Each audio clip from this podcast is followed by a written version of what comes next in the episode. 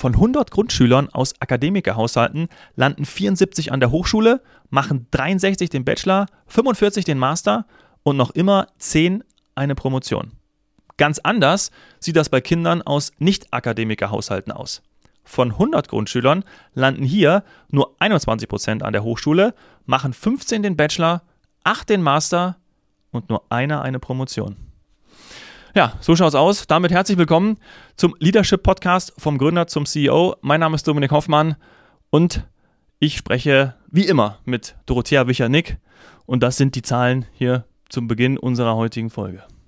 Ja, Dominik, danke für die Intro. Wir hatten ein fantastisches Gespräch mit Katja Urbatsch, ja. die nämlich genau dazu angetreten ist, dieses Problem zu lösen. Katja ist den Weg selbst gegangen, sie ist die erste Akademikerin ihrer Familie und hat viele Probleme selbst erlebt und hat dann 2008 die Organisation Arbeiterkind gegründet. Als Ansprechpartnerin für alle, die als Erster in ihrer Familie studieren. 2009 wurde sie schon als Ashoka Fellow in ein weltweites Netzwerk von Social Entrepreneurs aufgenommen. Für ihre Arbeit ist sie mehrfach ausgezeichnet worden, bis hin zum Bundesverdienstkreuz. Boah, ja. Wow, ja. Darüber haben wir gar nicht gesprochen. Nee. Gab so viele Themen. Gab so viele Themen, ja. Ja, das Thema Leadership ähm, spielt für Katja natürlich auf allen Ebenen eine Rolle. Mhm. Ja, zum einen mal führt sie selbst eine Organisation. Ähm, insgesamt sind es 30 Leute, die ja. bei Arbeiterkind arbeiten und dahinter steht ein Netzwerk mit, ja, im weitesten Sinne 15.000 Menschen, Wahnsinn, ja. die sich beteiligen. Also wirklich fantastisch. Und sie kennt die Herausforderungen, ja. vor denen Arbeiterkinder bei der Führung stehen. Wahnsinniges Feld, ja. ähm, wahnsinnige Arbeit, die sie da seit 15 Jahren leisten.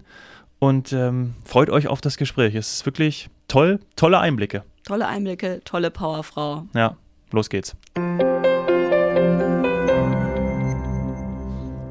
Katja, herzlich willkommen im Leadership Podcast bei Dorothea und mir. Ja, hallo Katja, wunderbar, dass du dabei bist. Ich freue mich riesig, denn du baust etwas Großartiges auf seit 15 Jahren, aber dazu gleich mehr. ja, hallo, ich freue mich auch. Ja, äh, Dorothea hat es schon angesprochen, wir haben es im, im Intro ja schon gehört und wir möchten auch nochmal gratulieren. Nicht nur der Bundeskanzler gratuliert euch, sondern auch äh, Dorothea und ich. Vielleicht gibt es aber, ja, man mag es kaum glauben, vielleicht den einen oder anderen oder die ein oder andere, die Arbeiterkind noch nicht kennen. Vielleicht in deinen eigenen Worten, was macht ihr? Ja, also ich bin die erste aus meiner Familie, die studiert hat und deswegen habe ich vor 15 Jahren Arbeiterkind.de gegründet. Und zwar mit dem Ziel, andere zu ermutigen, auch als Erste aus ihrer Familie zu studieren. Und da haben wir am Anfang eine Internetseite gemacht und die war ein großer Überraschungserfolg. Und daraus ist dann viel mehr geworden. Und jetzt haben wir 80 lokale Arbeiterkind.de-Gruppen in ganz Deutschland mit Ehrenamtlichen, wow. die vor Ort aktiv sind und die in die Schulen gehen, die in die Hochschulen gehen, Infostände machen, Sprechstunden, offene Treffen, also allerlei Aktivitäten und SchülerInnen und Studierenden Mut machen zum Studium. Und ja, mittlerweile geht das sogar bis in den Berufseinstieg und wir haben auch Doktorandinnengruppen. Wow. Ja, toll. Und, und wie viele Ehrenamtliche habt ihr? Ich habe da was gesehen von 6000, das ist ja eine immense Zahl. Ja, das ist so, das war jetzt natürlich auch ein bisschen die Vor-Corona-Zahl und das ist immer für uns ein bisschen schwierig so einzuschätzen und abzufragen. Also wir haben ein Online-Netzwerk, ich glaube, da sind schon 15.000 Leute drin, mhm. aber die Frage ist natürlich immer, wer ist aktiv? Ja. Und ich würde sagen, jetzt auch mit Corona haben wir natürlich ein bisschen verloren auch äh, an Ehrenamtlichen, haben aber jetzt gerade wieder einen Aufschwung. Also ich würde sagen, es sind vielleicht so 1000, die so der harte Kern mhm. sind. Und dann gibt es natürlich ganz viele Leute drumherum, ne, die dann mal eine Infoveranstaltung in der Schule mitmachen oder einen Infostand. Das ist ja immer so, ne? Man hat Leute, die die Gruppe schmeißen und dann Leute drumherum, die immer mal wieder mitmachen. ja, ja, das stimmt. Die Influencer sozusagen. Ja, und die anderen kommen hinzu. Und, aber wir suchen auch immer noch Leute. Also viele denken, ja, ihr habt ja schon so viel, aber wir suchen immer noch Ehrenamtliche, weil das ist ja auch immer so ein bisschen flexibel. Mal engagiert man sich mehr, mal weniger. Ne? Mhm. Ähm, deswegen, wir suchen immer Ehrenamtliche. Wer sich engagieren möchte, sehr gerne. Also gleich großer Aufruf an alle Hörer. Arbeiterkind, tolle Organisation. Ihr werdet gleich mehr hören, was ja. da alles passiert. ähm, und absolut unterstützenswert. Ähm, ja, wie groß ist das Team dahinter? Ich meine, das alles zu managen, am Laufenden zu halten, das geht ja, machst du sicher nicht alleine. Nein, auf keinen Fall, das geht nicht mehr. nee, wir sind ungefähr 30 äh, MitarbeiterInnen in ganz Deutschland. Mhm. Genau, wir sind verteilt. Also ich bin jetzt im Berliner Büro, mhm. aber wir haben auch Büros in ganz Deutschland. Ja. okay, spannend. Das heißt, da kommen wir auch noch hin, das heißt auch eine ganze Menge Führung, weil bei 30 auf, da komme ich über meiner Ratio-Anzahl der Gründer mal 15 bis 25, bist du auf dem Weg, ähm, in Anführungsstrichen ähm, im CEO-Leadership-Style zu führen, ähm, statt noch alles selbst anzustoßen. Ja, das stimmt. Ich habe natürlich auch noch einen Mitgründer und äh, Mitgeschäftsführer. Ne? Dadurch ja. äh, ist es äh, ein bisschen einfacher. Das ist mein Ehemann, Wolf Dermann, ja. der das mit mir auch zusammen macht. Liebe Grüße an ihn. ja, Wäre ja auch nochmal eine, eine besondere Podcast-Folge wert, ähm, wie man mit seinem Partner, Partner, hatten wir noch nicht, oder? Hatten wir das schon mal? Nee, nee? nur andeutungsweise bei René. Also ja, das stimmt, sollten wir auf jeden stimmt. Fall Stimmt, und unter Best Friends, also ich kann auch mal. Aber egal. Ähm, ich meine, du sagtest ja gerade, du hast das aus einer eigenen Erfahrung gegründet. Bist selber das erste Arbeiterkind aus der Familie, was studiert hat. Wie, wie war für dich so diese Reise von der Schule, Studium, bis jetzt in eine Führungsrolle? Ja, das war auf jeden Fall sehr spannend und unerwartet. Ähm, genau genommen ist so mein Bruder und ich, wir haben das zusammen gemacht. Also der ist ein mhm. bisschen älter und hat vor mir angefangen. Ich habe eher abgeschlossen, aber, ja. aber äh, mhm. wir sind diesen Weg auch ein bisschen zusammengegangen. Ähm, und ja, aber es war eben ein besonderer Weg, weil wir einen anderen Weg eingeschlagen sind als unsere Familie bisher. Ne? Und natürlich war das dann auch ein bisschen schwierig. Da herrschte in der Familie sehr viel Unsicherheit, dass man etwas anderes macht, dass man ins ferne Berlin geht, mhm. in die Großstadt ist sehr gefährlich dort ja. und sehr weit weg. Das war eben sehr ungewöhnlich. Ähm, und auch die, eben das Studium, ähm, das war für uns einfach eine ganz fremde Welt, die wir uns erstmal so erarbeiten mussten. Mhm. Und ähm, ich glaube, so ging es für uns beide aber auch weiter, dass wir uns dann immer alles wieder herleiten, erarbeiten mussten und immer wieder gucken mussten, okay, wie funktioniert denn das jetzt hier in dieser neuen Welt und wie sind denn hier die Spielregeln und wie ist man denn hier erfolgreich? Und was muss man sich auch drauf schaffen, damit man hier bestehen kann. Mhm. Und diese Spielregeln, dieses Umfeld, dieses Netzwerk, genau das hattest du am Anfang eben nicht und musstest es dir selbst erarbeiten und hättest dir gewünscht, dass es so etwas gibt wie arbeiterkind.de? Ja, auf jeden Fall. Das ist ja auch der Grund, warum ich das gegründet habe. Ich musste mir alles mühsam selbst erarbeiten. Ich habe auch viele Informationen viel zu spät bekommen, zum Beispiel zum Thema Stipendien, ähm, mhm. und habe eben auch Sachen verpasst. Und mein Anliegen ist eben, dass es andere leichter haben und dass die dann diese Stipendien bekommen und äh, sich früh genug bewerben und den Mut haben, das zu machen. Ich habe auch vieles natürlich geschafft und war recht erfolgreich, aber auch das würde ich eben gerne weitergeben ne? und anderen auch Mut machen, diesen Weg zu gehen.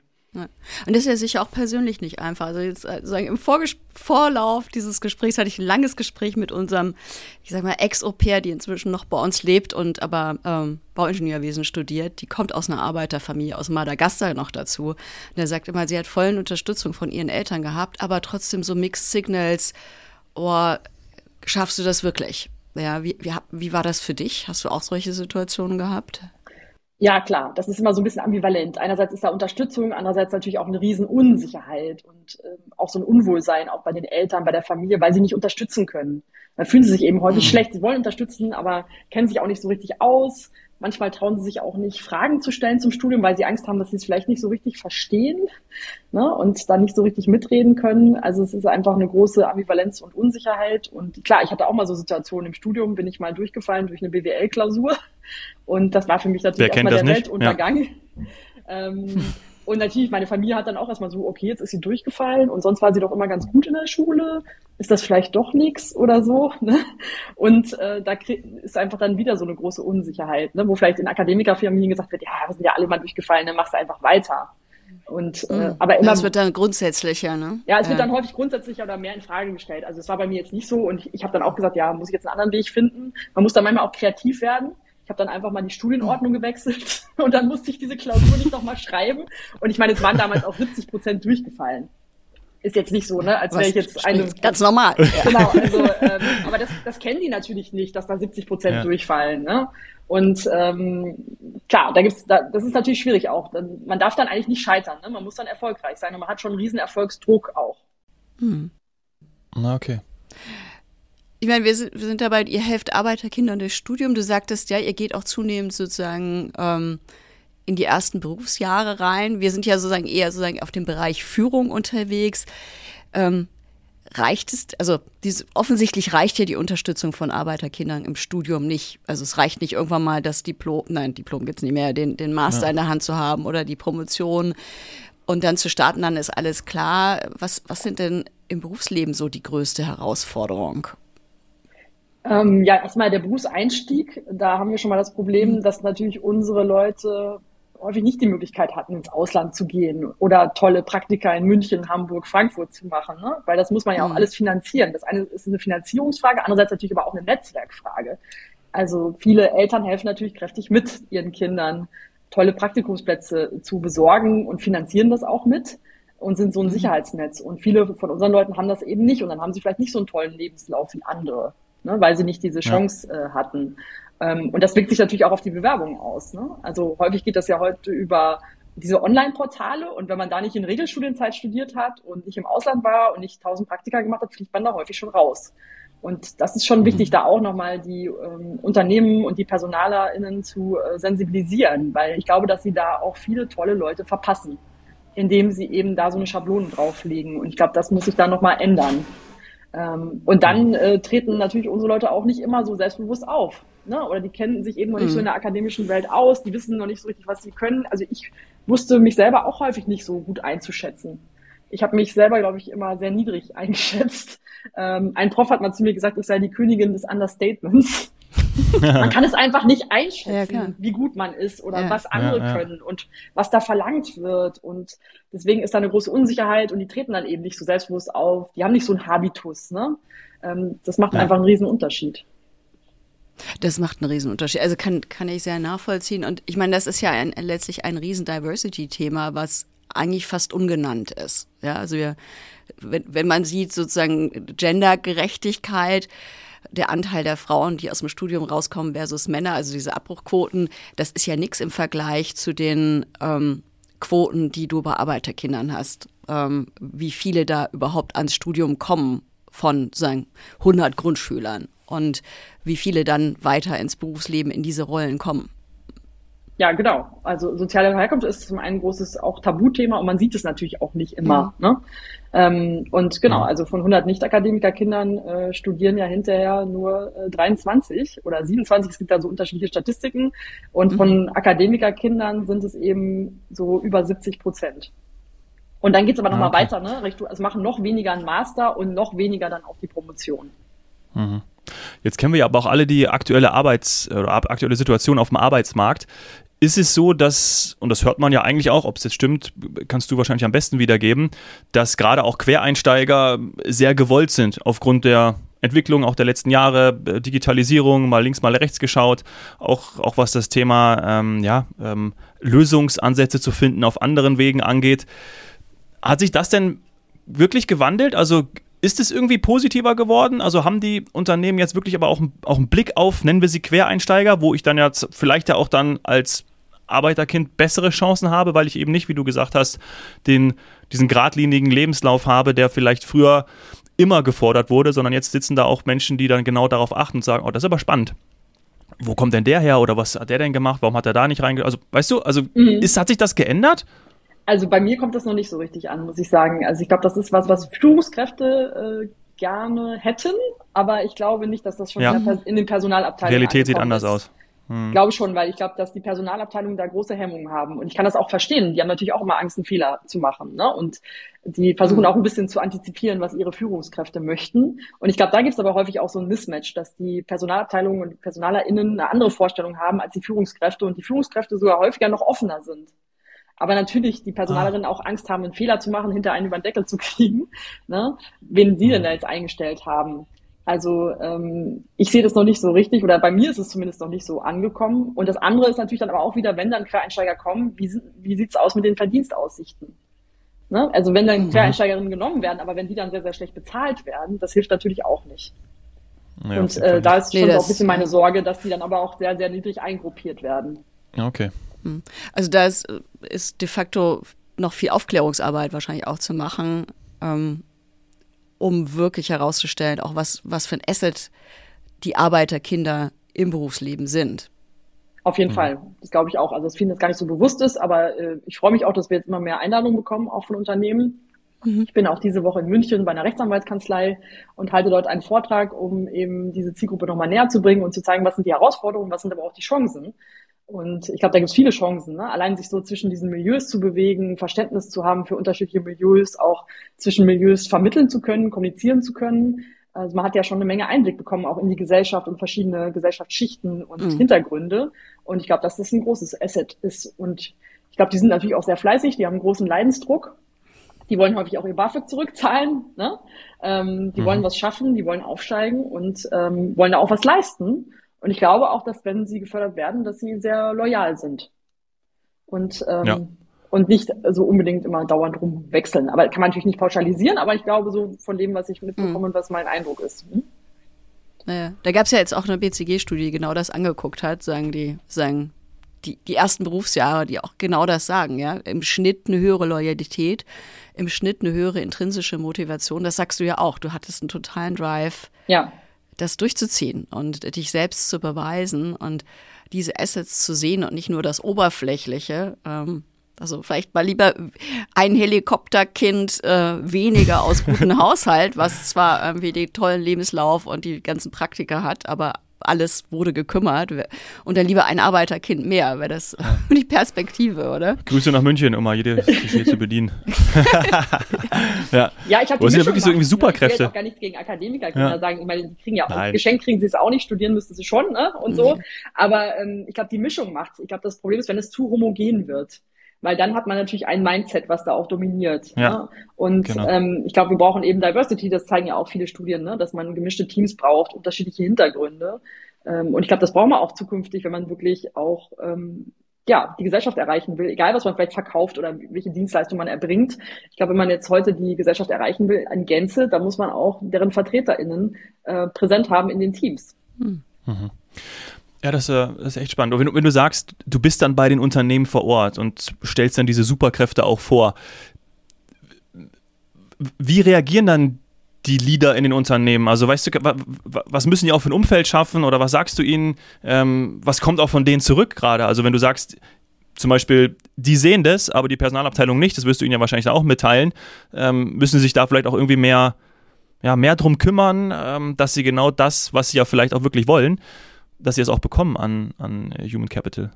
Also ich erlebe es häufig, dass sie sehr aufgeschlossen sind. Und das Tolle ist natürlich auch, wenn ich jetzt eine Veranstaltung mache, wie jetzt zum Beispiel München, dann weiß ich jetzt schon, dass da ganz viele aus dem Unternehmen kommen, die selber als Erste aus ihrer Familie studiert haben. Ja.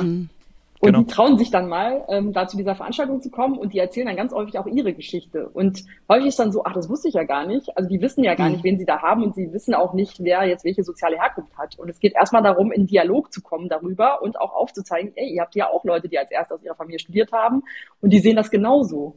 Mhm. Ne? Und da ist mal ins Gespräch zu gehen, äh, dass die auch intern einen Dialog anfangen, äh, dieses Thema sich vornehmen und daraus kann natürlich was entstehen, dann auch im Dialog, dass man darüber spricht, sagt, ja, was könnten wir denn tun? Ne, könnten wir vielleicht mehr Praktikaplätze noch anbieten? Können wir da noch mal mehr drauf gucken? Können wir Vorbilder zeigen? Ähm, und auch mit der Personalabteilung ins Gespräch zu gehen. Wobei das sind eben dicke Bretter, ne? sowas zu verändern in den Personalabteilungen oder auch eben diese Online-Tools, die genutzt werden, das ist schwer. Ich verstehe es auch, es muss automatisiert werden. Ne? Man kann diesen vielen Bewerbungen natürlich nicht Herr werden, aber man muss sich natürlich auch bewusst sein, dass es eben dann sehr schematisch ist. Und ich glaube, dafür gibt es auch noch keine richtige Lösung, aber es ist ja schon mal gut, irgendwo anzufangen und ins Gespräch zu gehen und erste Schritte zu unternehmen. Ja, und mhm. Bewusstsein ist ja am Ende alles. Ich meine, bei den Frauen haben wir ja auch geschafft, dass die Unternehmen immer mehr große Programme haben und eben explizit dann die Frauen rausziehen und, und besonders fördern. Ähm, also machbar ist das. Und es gibt eigentlich genug Vorbilder sozusagen mit anderen Diversity-Programmen, die zeigen, hier, das geht und funktioniert. Kennst du ein Unternehmen, die ja, das ja. besonders gut machen? Hast du da ein, zwei Beispiele, die, die da wirklich Wert drauf legen? Also die Deutsche Bahn, mit der haben wir auch kooperiert, die sind schon mhm. sehr engagiert. Die haben halt immer noch diese Schablonen, ne, wo man sich mhm. bewerben muss. Das ist noch mal ein bisschen eine Hürde, aber ansonsten sind die extrem engagiert, was äh, Diversity angeht, also auch andere Diversity-Dimensionen ähm, und da auch Quereinstiege zu ermöglichen, interne Weiterentwicklung. Also ich glaube, die sind da auch schon ausgezeichnet worden. Also die sind da wirklich extrem engagiert und das kommt aber eben auch aus dem Vorstand. Mhm. Und äh, ich, ich glaube, ich habe auch mitbekommen, dass im Vorstand jeder, jedes Mitglied hat eine Diversity-Dimension, die vertreten wird mhm. und die sich dann darum kümmern. Und ähm, ja, das hat mich schon sehr begeistert. Wow. Schön, ja. ja. die sind, also ich kenne die Frau, die fürs Recruiting zuständig sind. Das ist schon faszinierend, was die auf die Beine stellen. Und ich meine, die haben natürlich auch einen riesen Impact. Die stellen eine Kleinstadt an Menschen jedes ja. Jahr neu ein. Ja, das ja. ist der Hammer. Und da hast du natürlich auch einen echten Hebel, Veränderungen zu bewirken, wenn du das gut machst. Ja, und sie wollen das auch. Ja, und das ja. Schöne bei Deutschen Bahn ist natürlich, die stellen ja alles ein. Die haben ja nicht nur AkademikerInnen, ja. ne, sondern die haben ja wirklich alles. Und das finde ich auch toll, dass sie in einem Unternehmen wirklich sämtliche sozusagen Gesellschaftsgruppen, Milieus haben, Hintergründe ne, und äh, die dann zusammenbringen. Und ich glaube, das äh, ist schon eine Riesenchance. Ja. Bevor wir bei dem Thema weitermachen, finde ich total spannend, kurzer Exkurs, wie denn euer äh, Businessmodell ist. Also wie, wie finanziert ihr euch denn als Arbeiterkind.de ähm, in der Zusammenarbeit mit den Unternehmen? Ist es eine Fee? Ist es eine Provision? Ist es einfach, weil ihr gebucht? Ja, also da, momentan ist es so, dass wir uns eigentlich größtenteils immer noch über Fördergelder äh, finanzieren. Wir sind mhm. ja eigentlich eine klassische NGO, also eine gemeinnützige Organisation. Ne? Wir müssen ja auch gemeinnützig bleiben und wollen das auch. Das heißt, wir kriegen größtenteils Fördergelder. Bei den Unternehmen ist so eine Mischung. Also wir haben gerade auch eine Förderung dafür, dass wir unser Berufseinstiegsprogramm ausbauen ähm, von einem Förderer. Das heißt, da ist es auch ein bisschen mit drin. Aber Ach, natürlich toll. freuen wir uns auch, wenn Unternehmen uns äh, ein Honorar spenden oder generell auch spenden und fördern. Ne? Weil klar, wir brauchen auch immer mal freie Gelder und gerade auch unser Berufseinstiegsprogramm, da müssen wir auch schauen, dass wir das noch weiter ausbauen können. Das heißt, wir freuen uns da auch über Finanzierung, aber es geht, ist eben auch Teil unserer Mission, ne? diese Unternehmen zu sensibilisieren. Ja. Mhm. Und eure 30 Mitarbeiter müssen ja auch irgendwie bezahlt werden. Genau. Ja, das sind größtenteils eben Fördergelder. Ne? Also mhm. wir werden gefördert zum Beispiel vom Bundesbildungsministerium, von verschiedenen Wissenschaftsministerien, verschiedenen Bundesländern, von Stiftungen. Also wir beantragen immer wieder oder werben ein Projekte ne, von, ähm, von Trägern, also von äh, Stiftungen, von, vom Land, von, vom Bund und äh, darüber finanzieren wir uns größtenteils. Mhm. Hm. Lass uns mal ein bisschen die Seite wechseln. Wir waren jetzt ein bisschen so, was macht Arbeiterkinder aus? Was, was brauchen die auch für ein Umfeld? Äh, wie müssen sie geführt werden? Kommen wir mal zu deiner eigenen Führungsrolle. Ja, wir hatten schon gehört, 80 Standorte, ähm, 15.000 auf der Liste, 1.000 Aktive, 30 Mitarbeiter. Ähm, wie führt man so ein Schiff? Ja, zum Glück ähm, war das ja nicht gleich von Anfang an so groß, sondern ich bin da langsam reingewachsen. ähm, und da fängt, wir sind ja bei Null angefangen. Ne? Am Anfang war ich mit meinem Partner und meinem Bruder, der hat damals auch noch mitgemacht, alleine. Und dann äh, ist das immer weiter gewachsen und dann hat man die ersten zwei Mitarbeiterinnen eingeworben und dann die nächsten. Ne? Und das ist ja auch ganz gut, dass man das peu à peu aufbauen mhm. kann und dann peu à peu auch da rein wächst und das entwickeln kann. Also wenn es jetzt von über Nacht 30 Leute gewesen wären, dann wäre ich, glaube ich, heillos überfordert gewesen. Wie jeder Gründer. genau.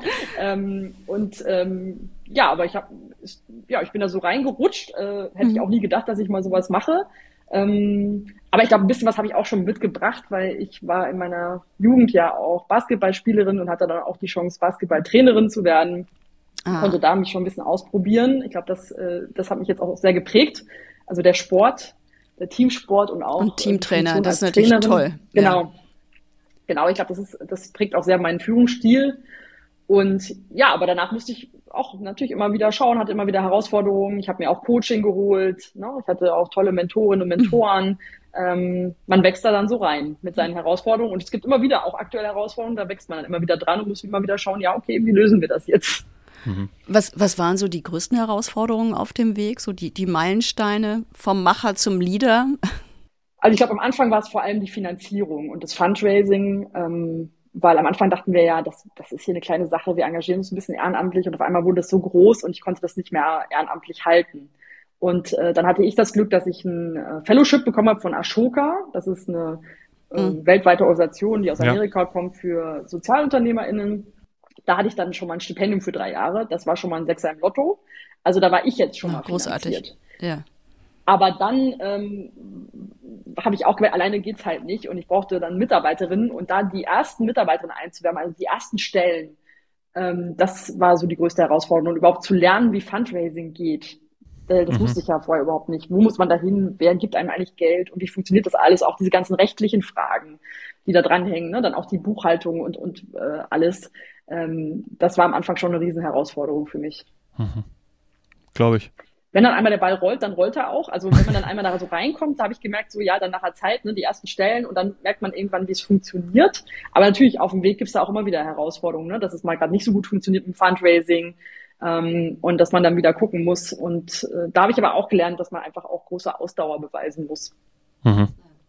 Und wenn du dann äh, eure Teammitglieder oder eure, ja, ja, eure Teammitglieder neu einstellst, wie hoch ist der Anteil der Arbeiterkinder?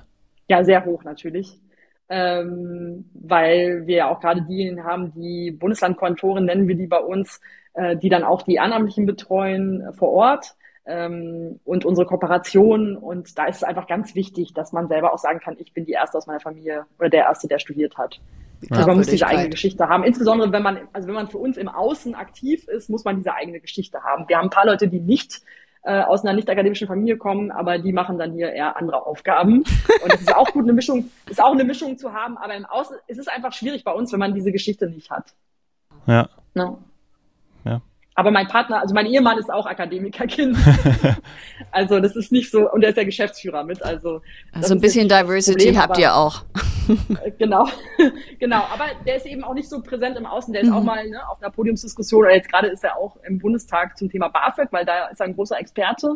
Ne, also auch in solchen Hintergrundgesprächen, mhm. aber in der Öffentlichkeitsarbeit, wie gesagt, ist halt schwierig, wenn man diese Geschichte nicht hat. Ja, klar. Ich, ich würde gerne noch einen Schritt zurückgehen. Du sagtest, du hast ganz viel Führung gelernt aus deiner Trainerzeit. Wie würdest du deinen Führungsstil beschreiben? Was macht das aus? Also ich glaube, sehr teamorientiert. Also, dass ich immer wieder sehe, ähm, ne, als Einzelkämpfer kommt man nicht weit, sondern man muss als Team zusammenwachsen und auch immer wieder ein neues Team bilden. Das ist immer ein immerwährender Prozess.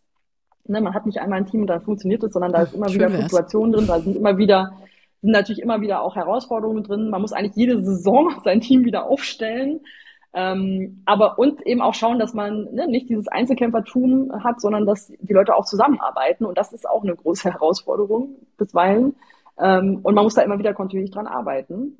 Und ansonsten ist mir aber auch wirklich so partizipativ zu sein. Ne? Also sozusagen früher auch die Spieler zu fragen, hey, wie ist denn das gerade auf dem Spielfeld? Wie ist denn da deine Perspektive? Was denkst du denn dazu? Ja. Ähm, und da auch immer wieder ins Gespräch zu gehen und gemeinsam Lösungen zu finden. Und nicht nur einfach so autoritär alles vorzugeben. Ne? Also ich habe einen eher partizipativen Führungsstil. Ich kann mir vorstellen, dass das auch, weil ihr eine NGO seid, wahrscheinlich auch erwartet wird. Also da haben wir auch immer wieder Gespräche gehabt, dass es da durchaus auch einen anderen Erwartungshorizont gibt im Sinne von Zusammenarbeit, oder? Ja, zum Teil ja, zum Teil aber auch nicht. Das ist auch ein bisschen persönlichkeitsabhängig. Für mhm. manche ist es auch sehr ungewohnt. Ne? Und ähm, was ich schon merke, ist auch gerade die, die aus nicht akademischen Familien kommen, ähm, die haben einfach von zu Hause aus schon häufig eher so ein hierarchisches Verständnis mhm. von, äh, ne, von Strukturen, Arbeitsstrukturen, weil die natürlich das von ihren Eltern kennen.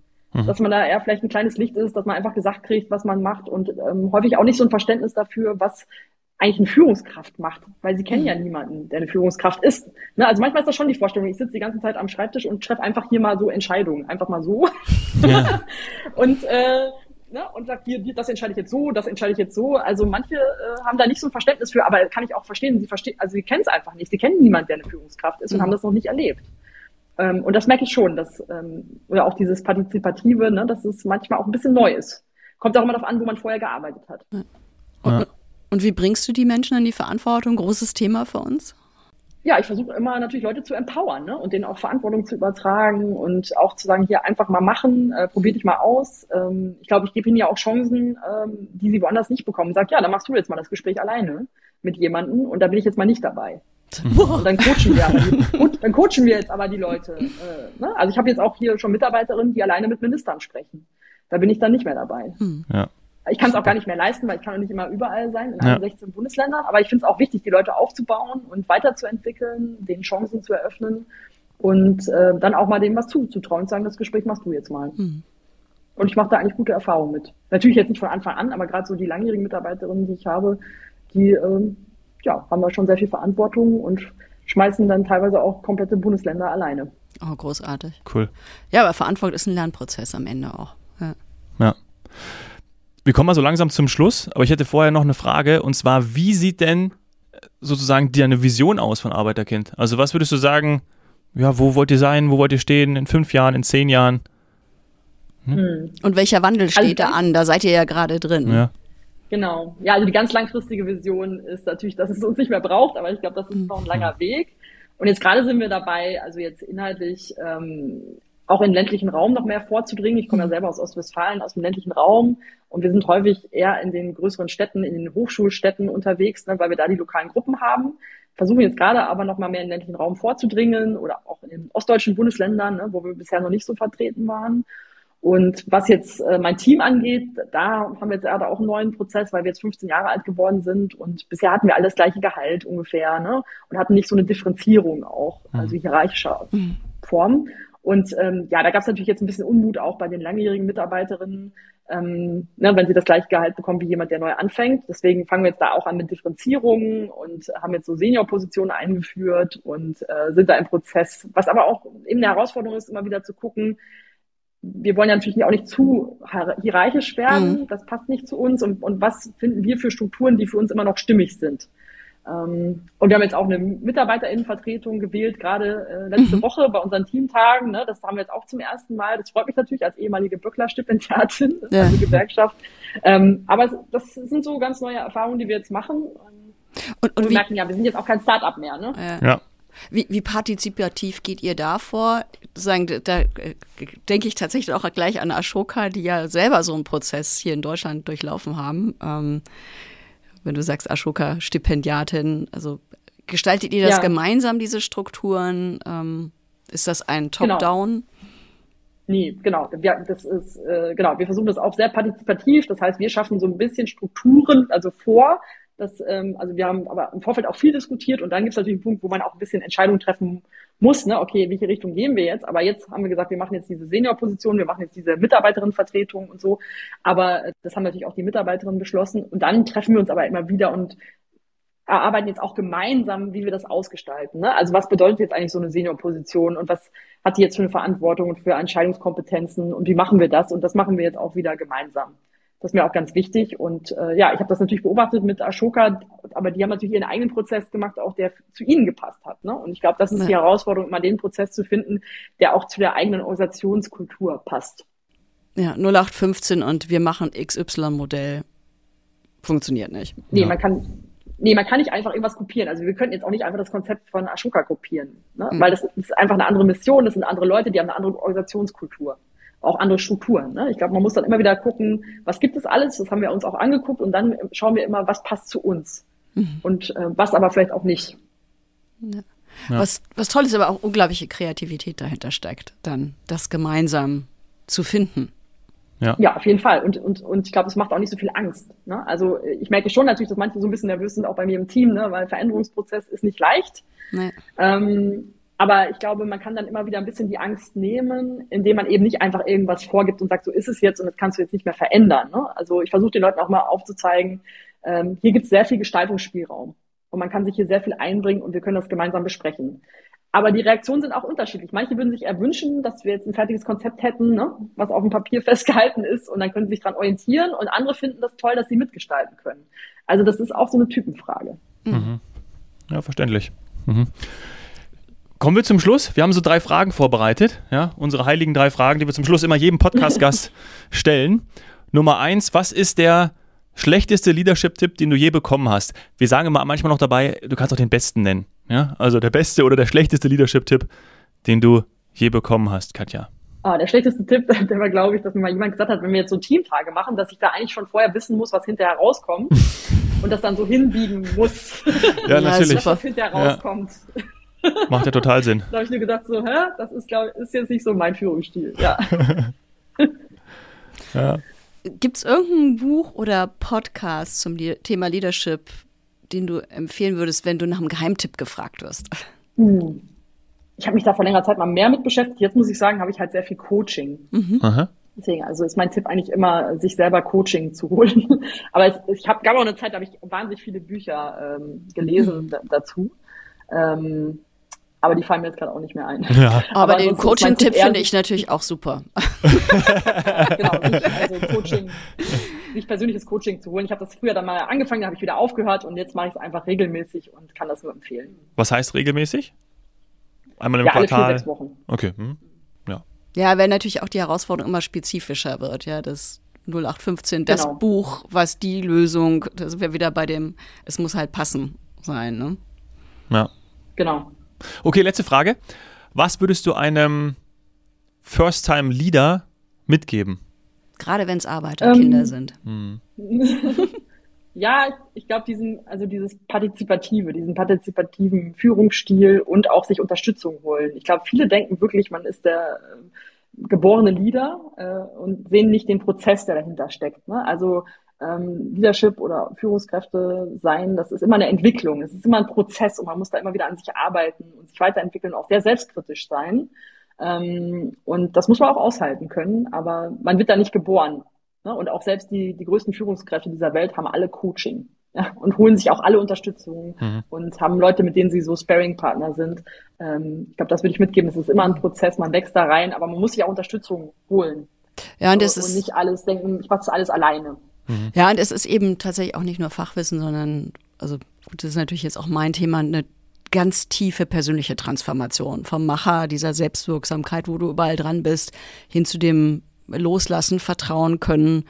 Das muss man, das hat viel mit einem selbst zu tun, ja. Und da hilft tatsächlich, wie du sagst, äh, wahrscheinlich am Ende nur Coaching und ganz viel Selbstreflexion, diesen Weg zu gehen. Also ein guter ja. Hinweis. Ja. ja. Sehr guter Tipp zum Schluss. Katja, vielen Dank. Das hat wirklich riesig Spaß gemacht. Total spannend. Tolles Gespräch. Und wir hoffen auch, dass jetzt viele ähm, auf arbeiterkind.de gehen und da mal nachschauen, weil ich glaube, ich weiß nicht, also. Genau, ja. vor allen Dingen auf dem Land haben wir gehört, ja. da braucht es noch mehr Mentoren. Kann ich mir vorstellen, dass ja. das Problem da fast noch ausgeprägter ist, mhm. ähm, weil die Strukturen oft sind. Ähm, toll, was ihr macht. Danke, dass du dir Zeit genommen hast. Ja, auf die nächsten 15 Jahre. Katja. Vielen Dank. Ja. Sehr gerne. Mach's gut. Liebe Grüße. Danke dir. Tschüss. Ja, tschüss. Tschüss.